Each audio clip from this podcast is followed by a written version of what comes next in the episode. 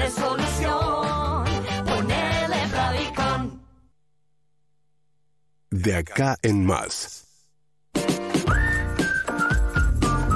Buen día, bienvenidos a este día viernes, donde ya empieza a clarear el cielo, que se va poniendo celeste, ¿no? Sale la luz. ¿Cómo están mis compañeros? ¿Alguien ve desde el balcón? Yo estoy encerrada en el estudio. Sí, yo estoy viendo, está Febo asomando, sí, allí Sí. atrás de los, Sí. ¿no? Atrás de los deptos, Ok, de las torres que hay aquí en Recoleta. perfecto. Estamos en el día 120 de la cuarentena, ¿eh? aguardando por los anuncios en el área metropolitana que se van a hacer, no sabemos, se graba cerca al mediodía, siempre es muy arriesgado con, eh, este, con, el- con los horarios de Alberto Fernández, pero además con la problemática, porque muchas veces requiere mucha consulta, arriesgar horarios respecto a qué hora, pero sería nuevamente un mensaje grabado del famoso tridente de Alberto Fernández, Horacio Rodríguez Larreta y Axel Kisilov en Olivos. Esperemos que no falle la que no le falle el micrófono a Larreta, ¿qué más? Claro, que no aparezca, Esperemos claro. que Axel, que Axel redondee, ¿viste? Porque Axel se va, se va. se Axel va. tiene problemas con, con la extensión. La otra vez dijo, bueno, Mucha me voy a extender un poquito más ahí. porque tengo 135 municipios. Es verdad que tiene una realidad más diversa Claro. para cubrir, ¿no?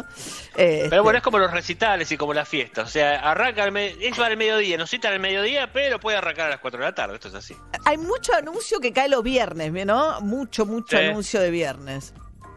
Ahora, el análisis de acá en más. La actualidad en la voz de María O'Donnell. Bueno, decíamos, por un lado, varios temas. En realidad voy a hacer un punteo de algunos temas. Por un lado, Alberto Fernández teniendo que tomar una decisión en un momento muy complejo, porque los infectólogos, lo dijo acá Pedro Cana ayer con total claridad, eh, lo dijo Tomás Orduna, dos de los infectólogos que asesoran al gobierno nacional. Bueno, creen que esta última cuarentena no fue tan estricta como se esperaba, la del primero de julio al 17 en el área metropolitana, si bien bajó mucho la circulación de gente, sobre todo transporte público, viniendo del conurbano a capital creen que no fue todo lo eficaz que debió haber sido y por eso vimos números de más de 4.000 casos ayer, tre- antes de ayer, perdón, 3.600 casos en el día de ayer, la ocupación de camas que crece, 63% de camas ocupadas en terapia intensiva en el conurbano, con lo cual lo que dicen es que eh, esto muestra algo importante. Si no se cumple tanto es porque la situación tampoco da para tanto. Vos necesitas que estas medidas tengan consenso social. Van 120 días en el día de hoy y esta suerte de relajamiento o que no haya sido tan estricta en este tiempo como hubiesen esperado y que no haya tenido los resultados que esperaban, muestra también que seguir prolongándola en el tiempo también es un riesgo. Porque ¿qué concluyeron ayer en Olivos? Peor que seguir con una cuarentena y que haya incumplimientos, eh, eso es mucho peor que, bueno, eh, flexibilizar un poco, que tenga mayor consenso y llamar a un uso cuidadoso de las cosas que se vayan a habilitar a partir de- del día de mañana. Así que finalmente con algo de resignación, porque no da para más, 120 días, uno podría preguntarse si no entramos demasiado pronto, pero todo eso ya es retroactivo. El punto es que hoy, en el pico máximo, llega el momento de flexibilizar algo, pues son 120 días.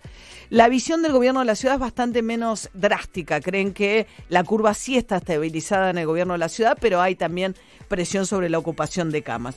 Bueno, más allá de eso, que va a haber anuncios en el día de hoy, volverá el comercio no esencial en la ciudad, también va a haber en el conurbano municipios que lo van a habilitar, eh, volverán los runners, seguramente también, mayor flexibilidad para la salida de los chicos y un cronograma tratando de mostrar que pronto se van a ir sumando nuevas actividades.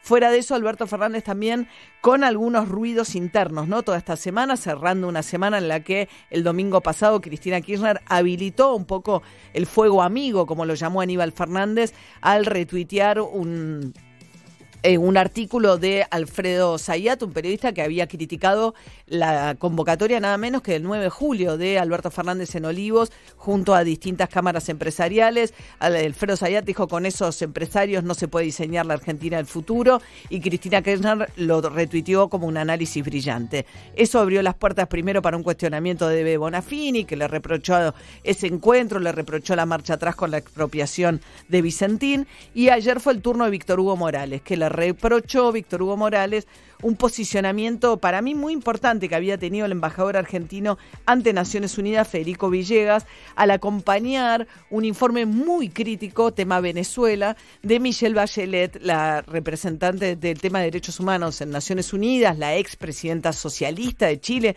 una mujer con un currículum intachable en materia de derechos humanos, que revisó la situación en Venezuela y alerta por graves violaciones a los derechos humanos en Venezuela, la falta de elecciones eh, efectivamente libres y transparentes.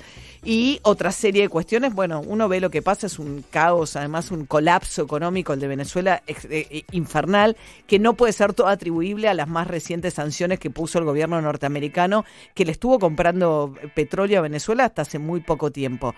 Eh, Macri se había alineado totalmente con Trump al punto de hacer incluso apoyos de cuestiones bastante irresponsables cuando Trump estaba amenazando con intervenir hasta militarmente en Venezuela, pero tampoco digo, y veníamos de un periodo en el cual se hacía caso omiso a todas las violaciones a los derechos humanos con Cristina Kirchner por una alianza y simpatía con el régimen chavista y con Maduro, y parecía que Alberto Fernández había encontrado un equilibrio para mí saludable, interesante, que es decir, bueno, ahí hay problemas serios con la democracia y con los derechos humanos en Venezuela y no podemos hacer de cuenta que eso no ocurre.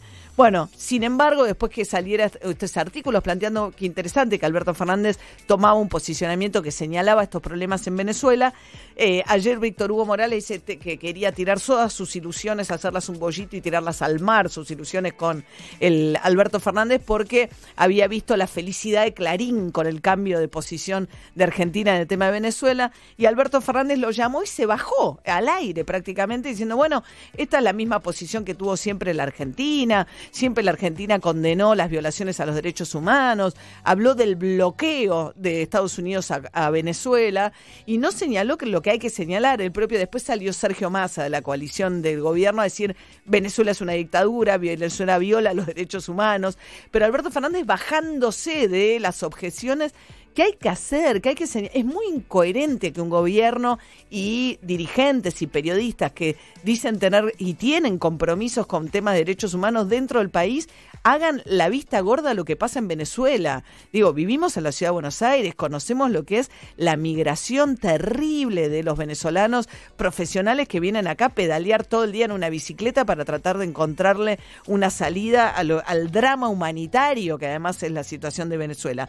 Así que bueno, Alberto Fernández se bajó, lamentablemente para mí, pero es un poco también reflejo de este permanente tomarle la temperatura, de cuánto se escapa Alberto Fernández del kirchnerismo duro y le marcan la cancha y Alberto Fernández avanza y retrocede, avanza y retrocede, lo cual para mí no le hace nada bien. Y justamente ayer con respecto a la AMIA, es muy incómoda la posición de Alberto Fernández que en su momento llegó a decir, va a sugerir que el acuerdo con Irán encubría a los verdaderos este, responsables Ayer dijo que no, que la intención del acuerdo que firmó Cristina Kirchner había sido eh, tratar de que por fin declararan los iraníes, que es lo que siempre dijo Cristina Kirchner, y él dijo, sí, yo sí, ustedes saben que fui muy crítico del acuerdo con Irán, pero ayer defendió las intenciones, digamos, lo que entendió o describió como buenas intenciones detrás de ese acuerdo, sobre el cual había sido muy duro cuando todavía estaba enfrentado con Cristina Fernández de Kirchner. Todo esto porque se cumple un 26 aniversario del atentado a la AMIA, crimen que sigue impune, atentado, ¿no? Eh, en un ratito les vamos a decir cuáles son los actos previstos para el día de hoy. 8 y 10 de la mañana.